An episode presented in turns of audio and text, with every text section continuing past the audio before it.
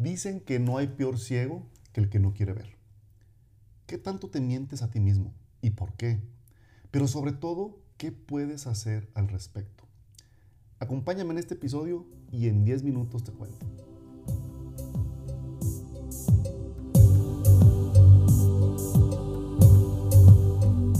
Hola y bienvenido a ¿Dónde quedó la magia?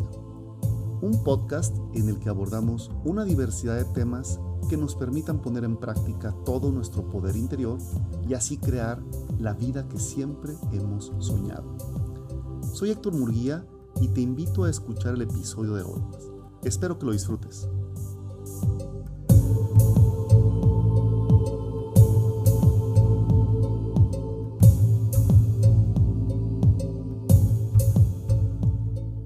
Por ahí escucho una frase que dice que cuando no sabes que no sabes, esa es la bendita ignorancia.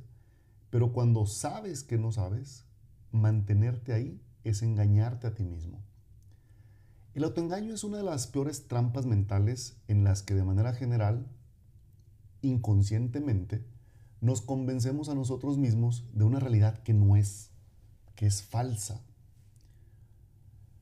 Por ahí escucho una frase que dice que cuando no sabes que no sabes, esa es la bendita ignorancia. Pero cuando sabes que no sabes, mantenerte ahí es engañarte a ti mismo. El autoengaño es una de las peores trampas mentales en las que de manera generalmente inconsciente nos convencemos a nosotros mismos de una realidad que es falsa. Y cuando digo que es generalmente inconsciente me refiero precisamente a eso, a que pasa sin darnos cuenta. Es una forma de la mente de interpretar una realidad de una manera rápida y sencilla basada en nuestras creencias y en todas las experiencias previas que hemos tenido. Lo curioso es que por más pruebas y hechos que nos permitirían convencernos de lo contrario, ahí seguimos, defendiendo esa realidad que para nosotros es verdadera. ¿Pero por qué lo hacemos? Bueno, razones puede haber muchas, pero la principal es debido a que este es un mecanismo de autoprotección de nuestra mente-cerebro.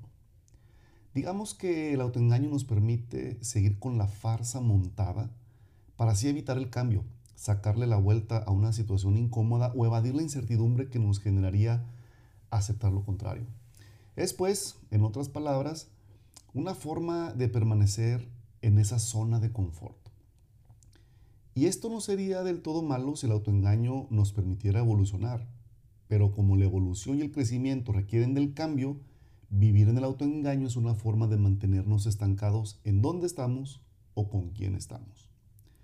Y así pasa, nos vendemos todo tipo de justificaciones para defender esa realidad en la que creemos. Esas creencias son los filtros con los que interpretamos lo que vivimos y mientras esas creencias no cambien, el autoengaño seguirá ahí presente. Viviremos presos de nuestras propias mentiras sin saberlo siquiera, sin ser completamente conscientes de ello. Situaciones como algún tipo de adicción o relaciones tóxicas o trabajos que te tienen ahogado pero que te hacen sentir seguros. ¿Por qué? Pues piensas que la adicción la puedes dejar cuando tú lo decidas. Y entonces, como así lo crees, piensas que lo puedes hacer una vez más y no pasa nada. Porque al finalmente tú tienes el control y tú lo puedes dejar cuando tú quieras. O bien puedes pensar que lograrás cambiar a la persona con la que vives o con la que tienes una relación. O puedes justificarte pensando que hace lo que hace porque pues necesita desahogarse o desestresarse. O bien piensas que si no estás con esa persona, entonces ¿quién te va a aceptar? O quizá ese trabajo que poco a poco está acabando contigo, con tu creatividad, con tu energía, pero después te vendes esa historia que pues es mejor tener ese trabajo que no tener ninguno. O peor aún, te la vendes diciendo o pensando que hay peores trabajos y que de alguna forma hasta deberías de sentirte afortunado del tener el que tienes porque al final del día pues no es tan malo. Cuestionarlas nos haría sentir incómodos, vulnerables y quizás hasta débiles. Y este ciclo se retroalimenta una y otra vez. Y en cada retroalimentación nos vamos convenciendo más y más de que lo que creemos es la realidad verdadera. De ahí los dichos típicos que tenemos de pues, más vale malo por conocido que bueno por conocer. Esa es, digamos, que la expresión máxima del autoengaño. Nos acostumbramos a medio vivir para no sentirnos incómodos, inadecuados o fuera del status quo o de lo que los demás esperan de nosotros. Y bueno, pues te preguntarás, a todo esto, pues ¿cómo le hago para salir eh, de este ciclo? Y la respuesta es tan obvia y tan sencilla como incómoda. Porque el primer paso es darse cuenta. Y darse cuenta implica hacerse consciente de que lo que te estás vendiendo no es más que una historia filtrada por tus creencias, por tus experiencias pasadas y por tus propios valores. No es la realidad real, porque al final del día esa no existe. La realidad que creemos es la que nos vendemos a nosotros mismos. Hacerte consciente es aceptar que te estás mintiendo. Y la verdad es que esto requiere de mucho valor, porque una vez que lo has reconocido en tu ámbito interno, la siguiente pregunta es la más trascendental. ¿Para qué estoy viviendo esto? ¿Qué debo de entender o qué tengo que integrar en mi vida de esta experiencia que estoy viviendo?